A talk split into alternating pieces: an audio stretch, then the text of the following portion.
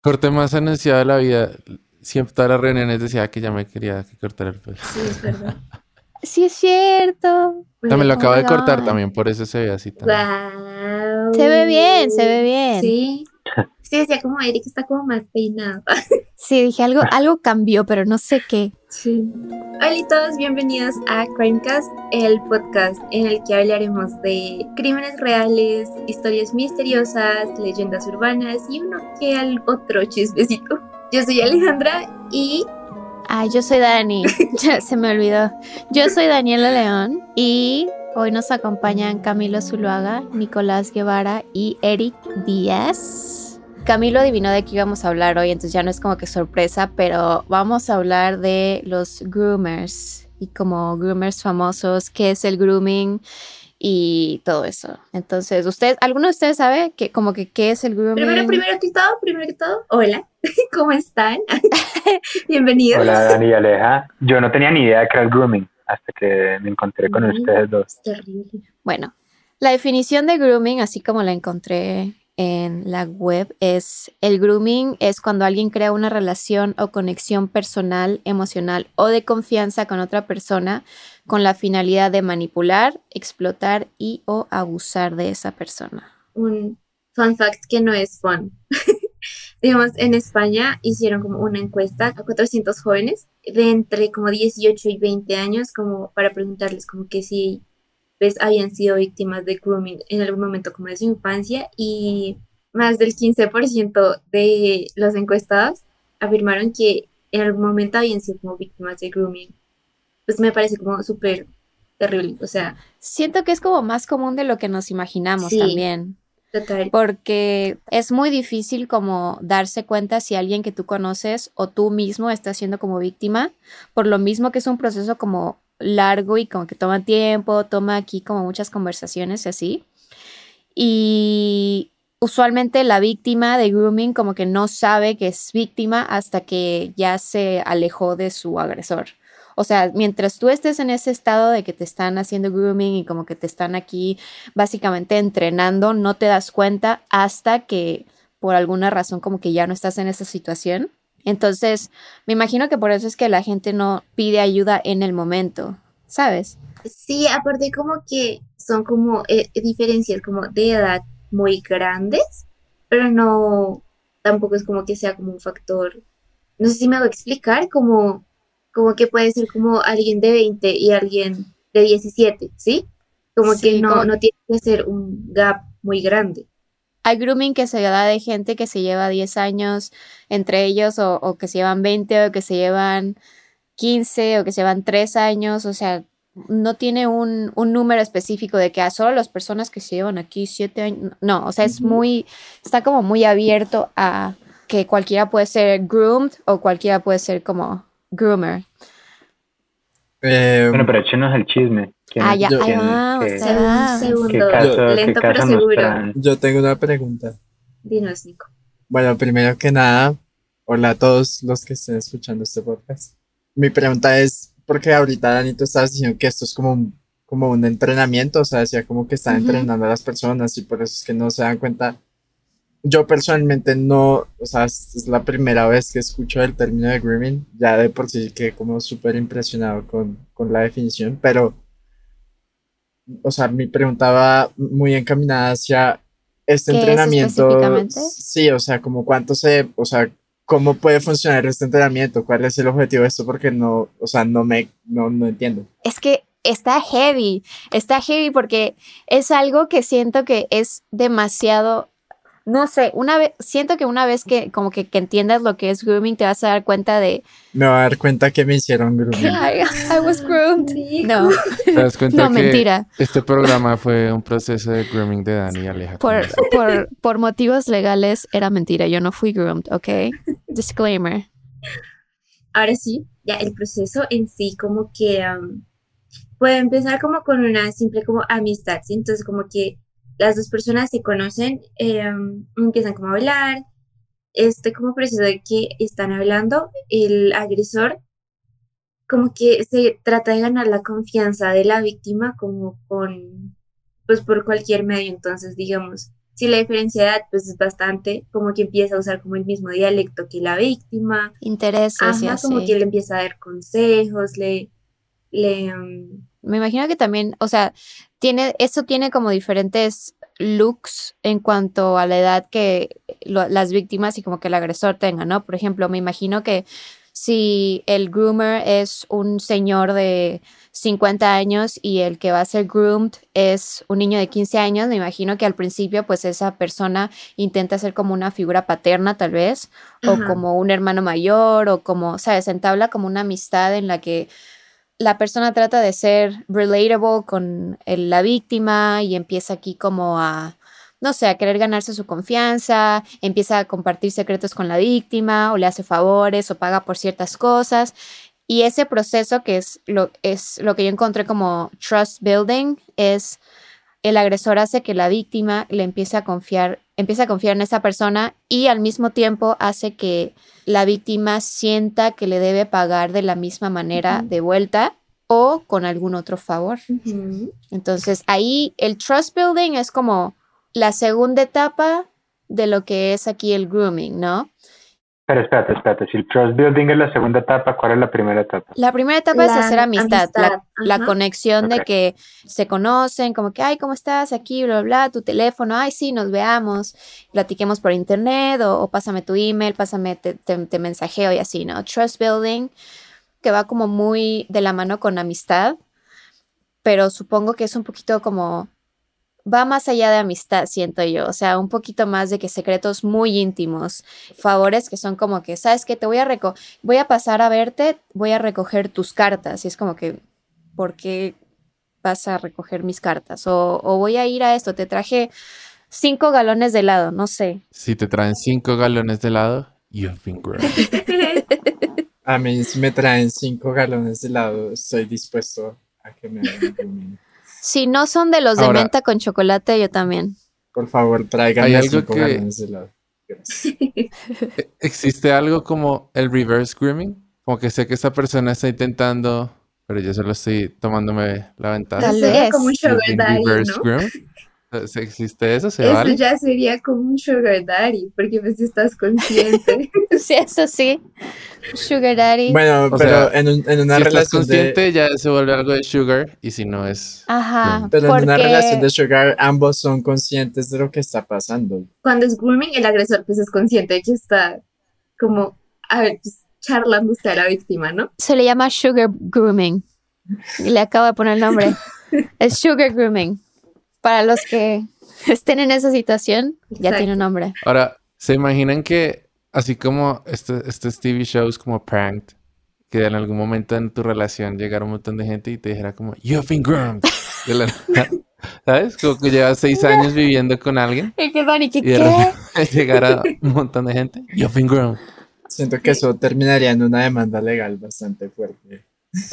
Pero es que también en, cierto punto, como el grooming es demasiado así, hay un proceso, siento que si tú agarras al groomer en una etapa en la que esa persona no ha hecho nada todavía, como que sabes cuál es su crimen. Porque ese es el- este proceso del que hablamos es como la, el proceso en el que va a llegar a que la persona le haga, no sé, favores sexuales o que ciertas cosas ahí medias heavy. Pero si lo agarras ahí como que a mitad de camino, como que, ¿de qué lo, de qué lo culpas? Me parece súper interesante ese punto. Yo también quería profundizar sobre eso. Pero espérense, entonces, hacer amistad, el segundo paso es Trust building. ganarse la confianza y el tercer paso, o sea, El tercer paso son pruebas. O sea, el, el groomer Ajá, empieza a hacer como ciertas pruebas en el que cambia su, su actitud como para medir la reacción del agresor, de, de la víctima y de ahí como que darse cuenta cuánto te, cuánto te puedo manipular. O sea, por ejemplo, yo soy tu amigo y todo y, y aquí como que estoy haciendo mi- mis etapas de grooming, ¿no? Y voy, ya hice amistad contigo, ya hicimos confianza y de repente te digo como, oye, este, déjame ver tus mensajes. Si tú me dices, "Mm, ¿para qué? No, pues es que, curiosidad, quiero ver si tienes tantos mensajes como yo. Bueno, y ahí tú dices como que, ok, esta persona se va a dejar que le vea los mensajes. O sea, van haciendo como que pruebas así chiquitas de a ver cuánto, cuánto pueden hacer o qué tanto te pueden manipular, ¿no? O por ejemplo, no sé, de que, puedo pasar por las llaves de tu casa donde estés, es que dejé unas cosas ahí. Ahí tú puedes decirle como que no, mejor espérame a que llegue. O, ok. Entonces ahí el groomer ya sabe que el acceso a la casa la puede tener.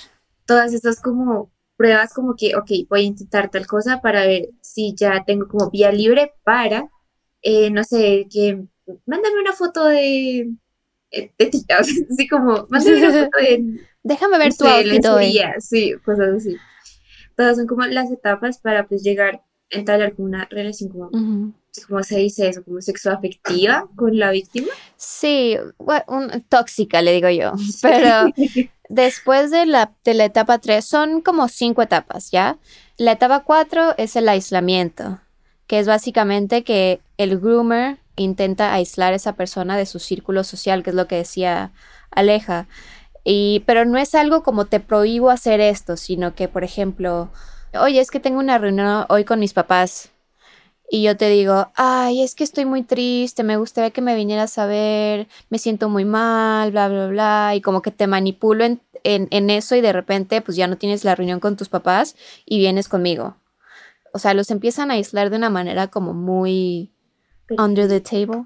Eh, no sé si ustedes, pues, o sea, se hayan visto la película en algún momento o así, pues a mí me la ponían en el colegio como siempre.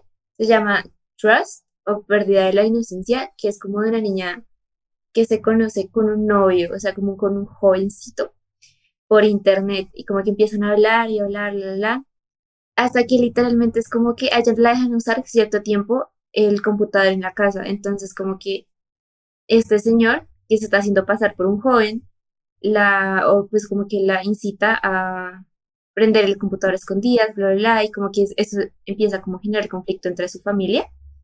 Eh, y pues ahí Isla es como, ay, papás, canzones, me voy con mi novio virtual. Y así como que luego se empiezan como a llamar y todo, hasta que un día pues se ven y ella se da cuenta que es un señor, pero igualmente como que él la tiene como tan manipulada, se ganó tanto la confianza de ella que ella no se va, porque estuvo a punto de irse, pero él fue como, no, no te vayas, yo qué cosa, vamos por un helado. Y ese helado terminó en, vamos a un hotel y mídete esto que te traje. Y ella es como, bueno, ¿qué me trajiste? Y le llevo como lencería y toda la cosa. El caso es que pues termina pues abusando de la niña. Y, y ya, y como que es como, ah, bueno, ya, listo, bye. Que ya esa es como la quinta etapa, que ya es cuando el agresor tiene casi que total control con la víctima, o sea, lo que el, lo que el agresor diga, la víctima lo va a hacer, ya sea eh, cosas, normalmente es como actos sexuales. A mí me parece súper interesante, pues no sé si este sea el momento, pero yo creo que, y, y Ani, tú siento que tocabas ese punto ahora y es, hay, hay como una línea tenue entre, entre hasta donde es agresión y asalto sexual y hay una línea donde, pues, no sé si amistad sea la palabra, pero cuando, cuando nos contaron desde este, de esta historia nos contaron un poquito, y no sé si estoy adelantándome el chisme, pero a los celebrity groomers y por ejemplo la relación que tienen Drake y Millie Bobby Brown. Sí, y me acuerdo mucho, pues siento que aquí, pues lo- las grandes referencias literarias son, no sé si, si ustedes han leído Lolita de Nabokov, Sí. Es- no. pero es una historia, ahí, ahí digamos si transgrede esa línea pues dentro de lo que es una amistad, pero por ejemplo esa relación entre Lewis Carroll y Alicia, la famosa niña del País de las Maravillas, históricamente eso es una súper duda de, de qué tan qué tan kosher fue esa relación. Y hay un chorro, o sea, hay demasiados ejemplos. Tenemos una lista ahí que yo vi la lista porque Aleja ponía unos, yo ponía otros, como que ahí íbamos poniendo casos que encontrábamos y no inventes gente que jamás imaginé. Por ejemplo, uno de los del una pareja groomed que no sabía yo para nada era esta Fergie con Justin, Timberlake. Ajá. ¿Quién, quién, quién a quién? Fergie. Fergie. Grumeó A Justin a Justin Timberlake. Ajá. Timberlake, sí. Bueno, yo no estoy todavía como que segura cómo fue. Es más, puede ser que ni siquiera haya sido como que groom, pero sí estuvieron como que saliendo mientras Fergie tenía 23 y Justin Timberlake tenía tenía 16. Como que... Entonces, como que no me cuadra ahí esa relación, siete años de diferencia, como que no sé. Ahí sí se me hace como que algo como raro. Yo personalmente siento que, digamos que todas estas figuras tienen un poder, de pronto tienden a ser más eso, ¿sabes? Como que siento que el, el grooming, por lo que he entendido, es como mucho sentirse como en poder de otras personas y aprovecharse de eso y que ya de por sí los famosos tienen como una influencia muy grande Sí. sobre las otras personas, como que ya por el simple hecho de, de ser famosos, como que una persona normal podría Claro. hacerles caso en lo que sea.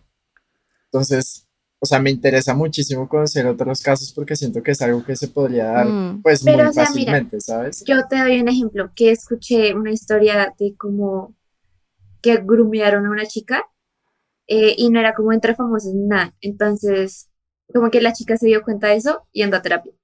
Entonces, como que estaba en terapia y, mm, y estaba hablando como de su familia. Y la terapeuta le dijo como, hey, tú tenías como, ¿cuántos dioses que tienes? Y la chica fue como, dos. Y ella fue como, pero a mí se me hace que tenías tres.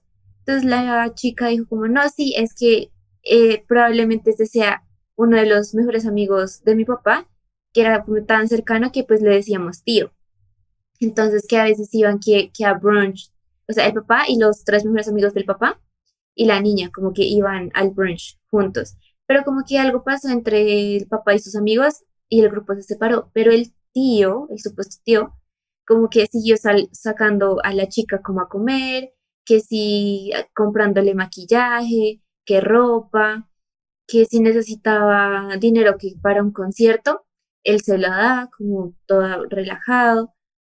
Y incluso como que la llevaba a reuniones como con de negocios con otras personas. Entonces, digamos, pues la chica obviamente pues era una niña.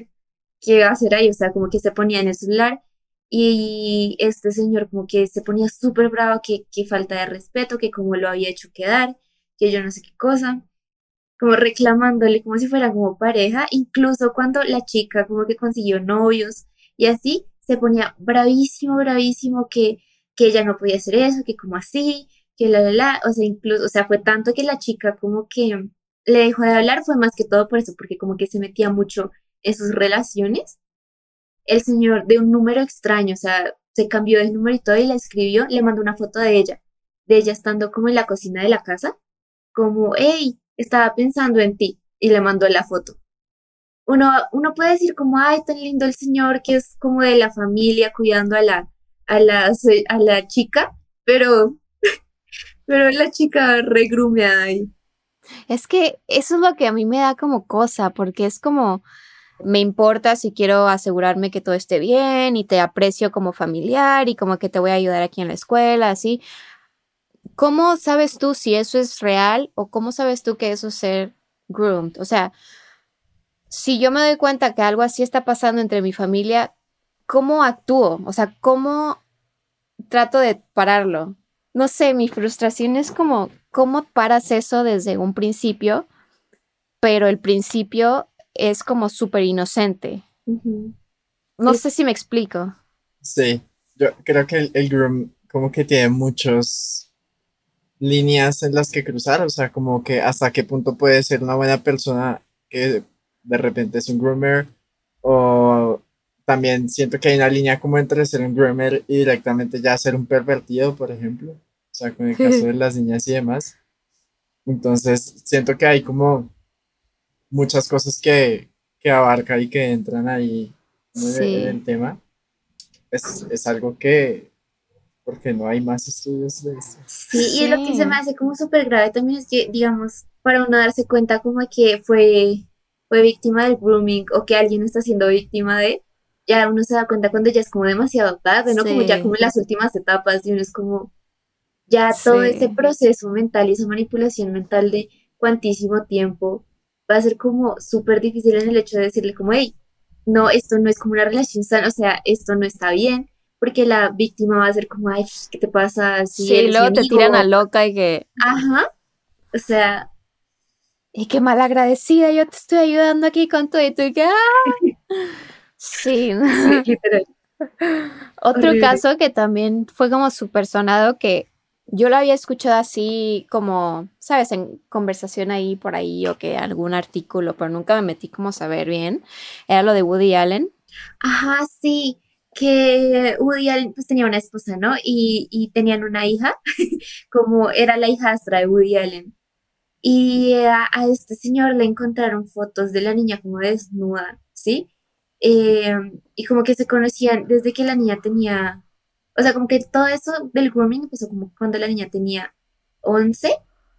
Y pues sí, le encontraron las fotos y todo eso. Y ya cuando la chica cumplió 20 y Woody Allen estaba como en sus medios 50, tuvieron una relación oficial. O sea, imagínense todo ese tiempo, desde que la niña tenía 11 años hasta que tuvo 20, como que... ¿Ellos dos se casaron?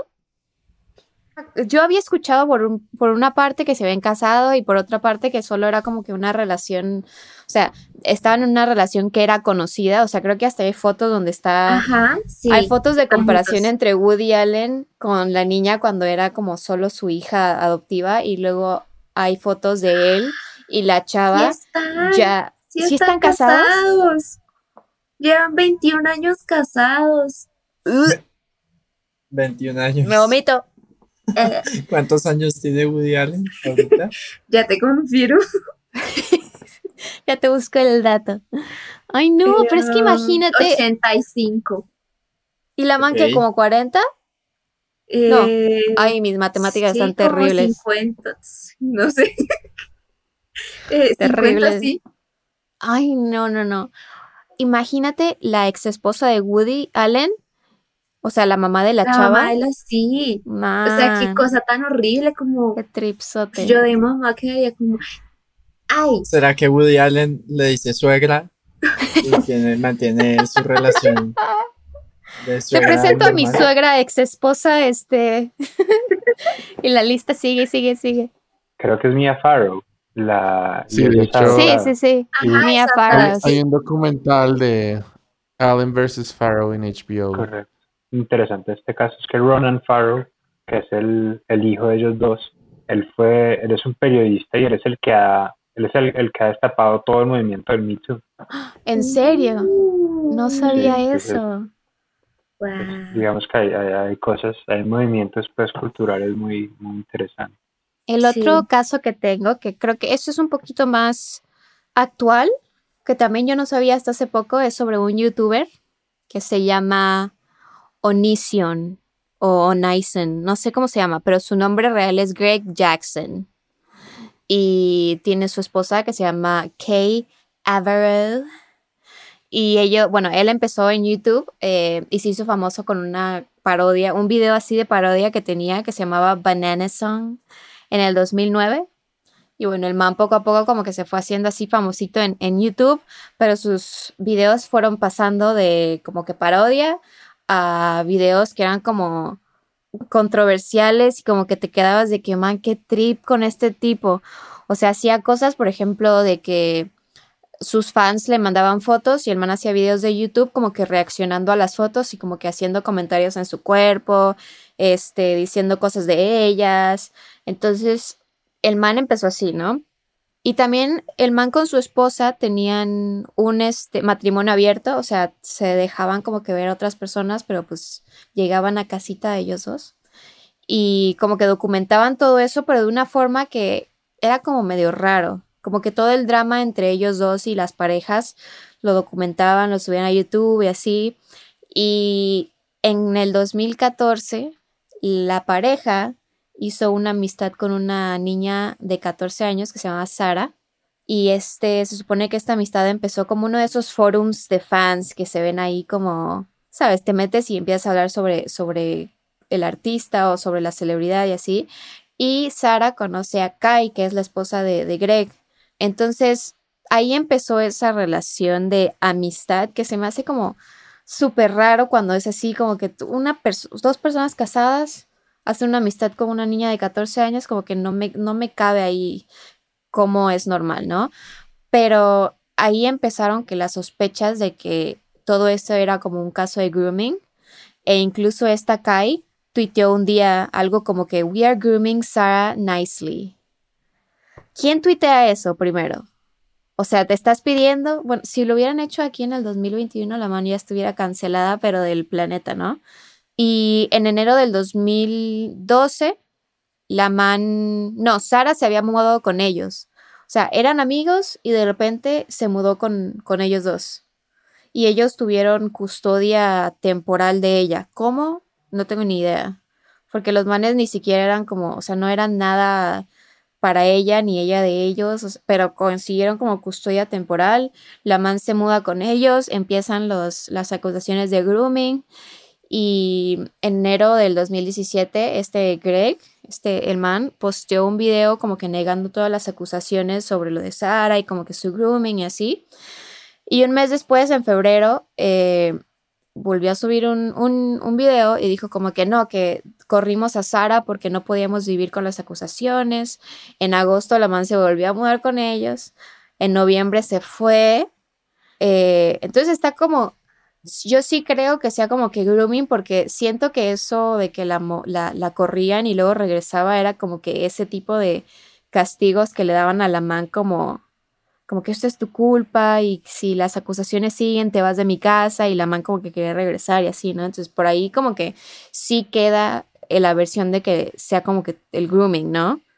Sí, o sea, veo que siempre hay como que estos, como que este sentimiento de culpa súper exagerado con cualquier cosa y como que te ponen reglas. Sí. Como que vas viendo esas, porque creo que ya vamos llegando como a un al comienzo decía, bueno, como dónde está la línea entre grooming y como, no sé, alguien que te hace un favor, o sea, cualquiera que te haga un favor está intentando como hacerte grooming, pero viéndola así, creo que sí, como que te van poniendo reglas y siempre es como que, como que tienes que tenerme contento. Sí. O, pierdes como estos derechos. Y es que siento que también esas personas tipo no son nada estúpidas, pues, o sea, se agarran a gente que saben que pues son vulnerables teniendo problemas en su casa o que no tenga papás o que esté buscando algo económico o que trabajo, algo así, ¿no? No sé, se me hace demasiado malo, pero bueno, X. Es que yo estaba pensando en, lo del tweet, por ejemplo, que hay algo que se ve mucho, por ejemplo, en los asesinos seriales, por decir algo, que ellos como que siempre tienden a, a, dejar algo, como a dejar alguna pista o algo. Sí, como que siento que son así retadores por lo menos los asesinos con la policía, o sea, lo entendí muy por ese lado, ¿sabes? Entonces como que vuelvo al punto de hasta qué punto es como grooming, hasta qué punto es como una persona que simplemente eh, pues está mal de la cabeza. Es como decir como, hey, estoy haciendo grooming, estoy aquí abusando de esta niña, pero, pero todo bien, a ver si, a ver si me cogen, a ver si me hacen algo. Entonces, o sea, siento que ya como que de verdad esas personas empiezan a tener como comportamientos que se ven reflejados en asesinos seriales, por ejemplo, ya es como, ok, ¿qué, qué te pasa en la cabeza? Sí, tiene sentido, porque a los asesinos seriales les encanta como... Hay asesinos seriales que se han ido a la cárcel porque literalmente ellos dejan las pistas de... Ajá, que se aburren porque no los encuentran y es como, ah, qué fastidio, quiero que me den como mi fama, entonces como me entrego. Sí, porque ¿quién en sus sanas facultades mentales dice, ¿sabes qué? Voy a poner este tweet de esta niña que la estoy grumeando, como que, o sea, no, no tiene ningún sentido. es ya una actitud retadora de, sí. hey, a ver qué, qué van a hacer. Sí.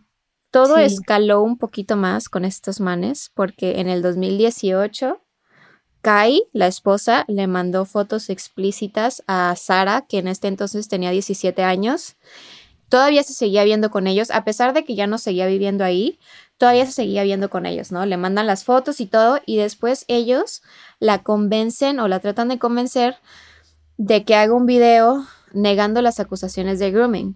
Sara después dice como que pues yo lo hice, pero no está 100% segura de que debería hacerlo, ¿no? Y Sara después dijo o admitió que sí tuvieron relaciones sexuales con la pareja, o sea, con Greg y con Kai cuando ella cumplió 18 años o despuésito de que ella cumpliera 18 años y todo e, esto fue en enero del 2019, o sea, hace dos años, casi nada pues. Y obviamente Greg y la man Kai niegan todo esto y pues desde que se hizo famoso ese como caso de Sara y estos manes más personas habían, o sea, seguían saliendo adelante o, o a la luz. Había una chava que creo que se llama Billy, que también dijo que haber sido como que groomed por ellos y le hacían cosas, por ejemplo, creo que los manes la cacharon fumando weed una vez y que la obligaron a hacerse un tatuaje de que I'm a liar, que se cortara el cabello, que no podía salir del, del basement y que tenía que decir como que I'm a, liar y cosas así. O sea, castigos que tú dices como que, man, ¿en qué cabeza cabe? Y esto es lo que a mí me da más coraje y aquí te das cuenta lo manipulador que es este man y como, ay no, esto dijo el man en un, como que en un stream, dijo, what if I'm sick? What if I'm mentally ill? What if? Then you're making fun of a handicapped person. O sea, el man dijo como que, ¿y, y si estoy enfermo qué? Se están riendo de mí y voy a ser un discapacitado y que no sé qué, o sea, siento que ya todo el mundo estaba seguro de que el man sí era el groomer y en un intento todo ridículo de decir como que no, no, no soy yo, utilizo esto de que tal vez estoy, estoy enfermo, tal vez tengo un problema mental, ustedes no saben, no se burlen de mí. Y es como, ay no. Fuerte. Eso, sí, Demasiado cuando- pues, fuerte. uno- es horrible, es horrible cuando la gente hace cosas desesperadas como que, Sí. que, que transgrede como los derechos de, o sea, como que sí, es feo. Y lo peor es que ellos piensan que en serio les funciona. Eso es Ajá. lo que a mí se me hace como lo más... Pero creo que este señor ya es como medio psicópata, sociópata, yo no sé, ahí. Hay, hay una línea muy delgada en, en este tipo de gente. Como que Sí, se les es muy fácil ya simplemente como saltar y ya de repente no son groomers, sino ya ajá. son sociópatas de repente. Entonces, Sí. ajá. Sí, yo siento como, como eso que decían al principio de las pruebas, como que van llegando cada vez más, más hondo hasta que ya... Sí, o sea, no te das cuenta hasta que ya te algo. piden o, o ya haces algo que no quieres hacer. Exacto. Creo que este man Greg y, y hizo un video hace poco. Bueno, el artículo que leí era del 2019, que era como, o- no, 2020, hace un año. Y el man creo que en un video decía que, o sea, aceptaba que se había tenido relaciones con Sara, ahora sí lo aceptaba, y des- pero decía que era idea de Sara.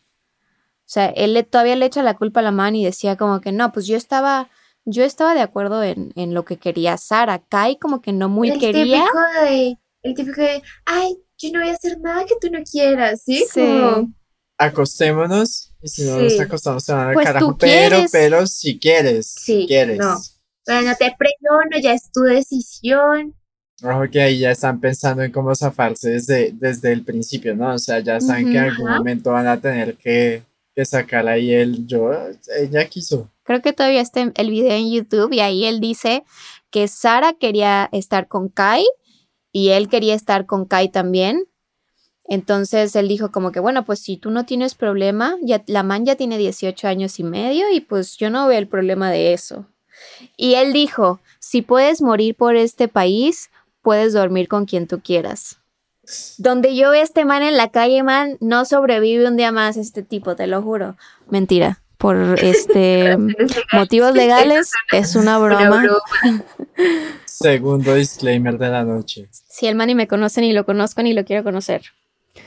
Pero así de heavy está esto, man. Horrible. Y quién sabe cuánta gente hoy en día está siendo víctima de eso. Quién sabe cuánta gente que conocemos no fue ya víctima.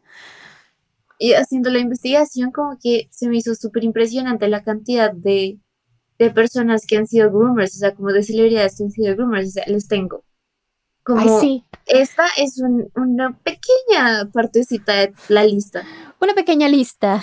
Sí, bueno, Roman Polanski, pues él sí, porque pues lo- hasta lo echaron de Estados Unidos, ¿no? O sea, está exiliado. bueno, Ay, no, qué coraje. sí, ya dijimos, bueno, R. Kelly, Kevin Spacey, Chaplin. Chaplin era como, o sea, él amaba casarse con niñas de 13 años. Él, todas sus novias eran como, novias, esposas eran como niñas de 13 años. O sea, horrible. Harvey Weinstein, da. Eh, Elvis, Elvis se casó con, pues su esposa, pues la conoció, tenía 14 y él tenía 24, o sea, 10 años de diferencia. Ustedes no sé si conozcan la, la groupie que fue como Led Zeppelin y David Bowie, que se llamaba Lori Maddox. Bueno, Bowie, cuando ella tenía 14, como que la, la perseguía, como que la ven, ven acá conmigo, yo no sé qué cosa, y ella era no.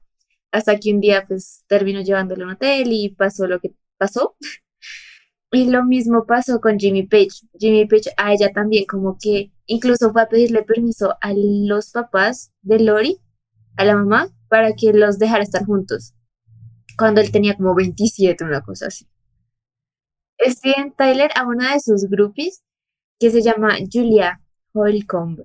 Cuando ella tenía 16, hizo que la mamá, pues la mamá firmó un permiso de tutor legal como la custodia para que Steven Tyler se pudiera llevar a la niña donde quisiera y estuviera con él siempre, siempre, siempre. Se me hace súper fuerte porque pues igual la mamá, o sea, ¿qué onda con la mamá también? Terrible. Y sigo.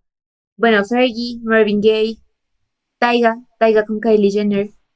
Yo no me había dado cuenta de la diferencia de edad entre ellos dos. Como siete años, sí. Y que igual como que empezó, o sea, Taiga empezó a salir como en Keeping Up with the Kardashians. Y eso cuando Kylie tenía como 14 y él tenía 21. Y ya hasta cuando Kylie cumplió 18 fue como que se oficializó todo. O sea, A mí me cansa un poco como que, que creen que la gente es tonta. O sea, Sí. como que creen que el público somos tontos y de que, ah, no, solo cuando tuvo 18 sí. hi- hicimos algo. O sea, nadie, nadie te cree. Ajá. Otro groomer muy importante también fue Jeffrey Epstein, ¿no? Sí. Eh, eh, bueno, él, él- él como que les pagaba a la universidad de la nada Oye, sí es cierto. las chicas y, y después las llevaba a su isla y allá como que para él era normal exigirles lo que fuera. Sí, y no solo eso, también contrataba a las niñas para que le- les trajeran más niñas. Sí, horrible. Te digo que el grooming no solo es, ahí. ajá, el grooming no solo es como para que te hagan pues favores sexuales, también es como que, ok, tú me traes niñas y yo te doy una calidad de vida mejor, yo te doy esto, yo te doy aquello, entonces las manners pues en cierta manera como que se ven forzadas o más que más obligadas a Yo, yo lo de Epstein lo, lo veo como un terreno muchísimo más pantanoso. Es que ese como señor, por la sea, cantidad de gente que después Ajá, se vio involucrada, consumista. Pues él armó como es- lo todo que él hacía era como su negocio era grumear a las chicas para como Exacto. facilitarle las cosas a los pedófilos estos. para hacer una red de prostitución, básicamente. O sea, Exacto, o sea, la- las invitaba allá de vacaciones y, Lolita Express. y allá pues no había Dios ni ley. Horrible. Lolita Express. Sí. ¿Quién se monta en un Lolita Express? O sea, yo, yo no me montaría en un Lolita Express. Eso, eso grita. Peligros. O sea, rojo así. Eso, eso grita que no me van a volver a ver en la casa en seis años. eh, pensamientos finales. Ajá. Sí. ¿Opiniones? No le voy a recibir nada de nadie. Yo pienso que en realidad como que todo esto necesita como de verdad, como definirse aún mucho más. Como no hay que esconder definitivamente a pedófilos o psicópatas o sociópatas detrás de algo como, como grooming porque siento que de pronto, digamos que es un término que por lo menos, por ejemplo, yo no lo conocía y que mucha gente todavía desconoce. Entonces como que sí dicen como que R. Kelly hacía grooming, pero que va más allá, como lo mismo que ustedes están diciendo, como no es solo grooming, sino como que ya de verdad hay cosas muchísimo más densas, entonces siento que como que de verdad deberíamos definir muchísimo más eso, digamos, como en general, como en la sociedad. Y, y pues que se cuiden allá afuera, cuídense. no acepten Sí. regalos de nada, chicos. De Sí, nada no. ni de nadie. A menos que sean cinco galones Sí. de helado. Eso Ese sí, se recibe. se los agarras y te vas corriendo y ya no regresas nunca más. Eh, Exacto. pero sí tiene, sabes que sí tiene sentido eso. A veces siento que cuando uno le da como demasiados términos a cosas específicas, como que ya no se ve la magnitud de lo que the whole picture es. Porque tienes a alguien como que, ah, ese es groomer, pero no solo es groomer, o sea, el man es groomer y es esto y es esto y es como, Exacto. Y siento, o sea, yo personalmente, es- y esto es como una opinión personal, yo personalmente siento el término groomer como como que no es tan fuerte, ¿sabes? O sea, como que yo digo, esa, ese man es groomer y no va a sonar como tan impactante como ese man viola niñas, Claro. ¿sabes? O sea, como que impacta más violador que ajá, groomer. es exacto, y es un término Ajá, muy exacto. poco usado, digamos. No sé si a alguien le pasó, pero yo mientras hacía la investigación ponía como groomers. Y era como el ritual de grooming de las de los famosos. Ah, sí. ¿qué? Y era como que no, que se pone tal crema. Y yo, y yo, ¿qué es esto? O buscando Ma. también como groomers en tal país, me salía como Ma. salones de belleza para perros. Y era como, Suena un poquito amigable, suena un poquito amigable para lo oscuro que es. sí. Es como, siento que hoy en día les están dando ciertos términos a cosas que, no sé, como yo me acuerdo cuando apenas se hacía famosa la palabra bullying, que luego la gente decía, ay, ahora resulta que todo el mundo sufrió de bullying. Y es como que, sí, man, o sea, la palabra es nueva, pero el, el- lo que conlleva no. Entonces siento que también eso de groomer es como algo nuevo, pero la gente no se da cuenta que es Como algo que ya que se viene. le puso un nombre a algo que ya está como por ahí volando. Y Sí, siento que ya al ponerle nombre como que se encierra todo el comportamiento en algo y siento que ahorita va a ser como más fácil, ojalá, identificar como Ojalá. estos comportamientos. ojalá. Pues sí. Camilo, ¿tú qué piensas? No, complejo. Estoy de acuerdo pues que nombrar las cosas sí avanza mucho en la conversación. Pues sobre todo escuchando ahora esta lista que decían del, viso de Charles Chaplin, ¿no? Pues siento que el, el- hoy en día serían vistos bajo una luz completamente diferente Sí. como al, al, al- al ídolo cultural que hemos construido como sociedad. Creo que igual hay que ser cuidadosos en, en, en los señalamientos. Sí. Creo que estos son el tipo de cosas que muy fácil se pueden ir de un lado a otro sin, sin justicia real. Pero sí, muy complejo, muy complejo. Estoy de acuerdo, pues ya, ya me la pensaría con los cinco galones de, de helado. Aunque yo voy tratando de imaginarme qué tanto son cinco galones de helado. Mucho. ¿no? De hecho, no, pues, o sea, sí, pero no, yo me compré siete galones de helado así como dos. Galones, galones. O Ah, litros. bueno, galones, no, litros, perdón. Sí, porque ¿cuánto es un galón? Un galón Galones. son Como mil. cinco, no Litros. más. son como cinco, ¿no? Cinco litros. Mis matemáticas, mis matemáticas son, Es que ¿quién usa galones? ¿Por qué dije galones? no sé. Sí. Es que hace poco puse gasolina y eso es galones. Yo creo que se me quedó en la cabeza lo de los galones. Pero allá son litros, Serían ¿no? 22 litros. 22 ¿De helado? Ah, bueno, pero igual, 22.7 litros. Yo Te me comí comiste siete. 22 litros de helado. No, me comí Te siete. comiste 7 litros de helado, Alejandro. Sí. Te comiste 30, lit 30 kilos de helado. No, Estoy confundida. no, yo no me comí 7 litros de helado. Hoy en Crimecast, ¿cuánto helado puede comer Aleja? En conclusiones, cuidado con las personas que les hacen favores. No usen galones. No usamos, no usen galones, usen el sistema métrico normal. Y hay que tener cuidado como, con que, cómo usamos los términos. ¿Sí? ¿Alguna otra conclusión que quieran sacar? No. Bueno, hay que dar una información importante, Aleja y Dani. ¿Qué? Vamos a tener un especial de Halloween en vivo. Antes de irnos, Sí. eh, queremos decirles que este 27 de octubre a las 8 de la noche vamos a tener un especial de Halloween. ¡Ojo! Eh, um, ¿De Halloween? eh, va a ser en vivo. Halloween. va a salir en. Vamos a salir en vivo por el Instagram de Bielo, arroba Bielo Media. Nos pueden ir dejando sus historias paranormales y terroríficas al mismo Instagram. Nos mandan notas de voz. Eh, les vamos a dejar también una cajita de preguntas por si quieren como escribirla y la leemos y reaccionamos. Y nada, pues los esperamos el 27 a las 8 de la noche. Hora Colombia. Hora Colombia, hora Colombia. Pues muchas gracias chicos por acompañarnos en este episodio de Crimecast. Un gusto tenerlos. Y pues nos vemos el 27. Bye.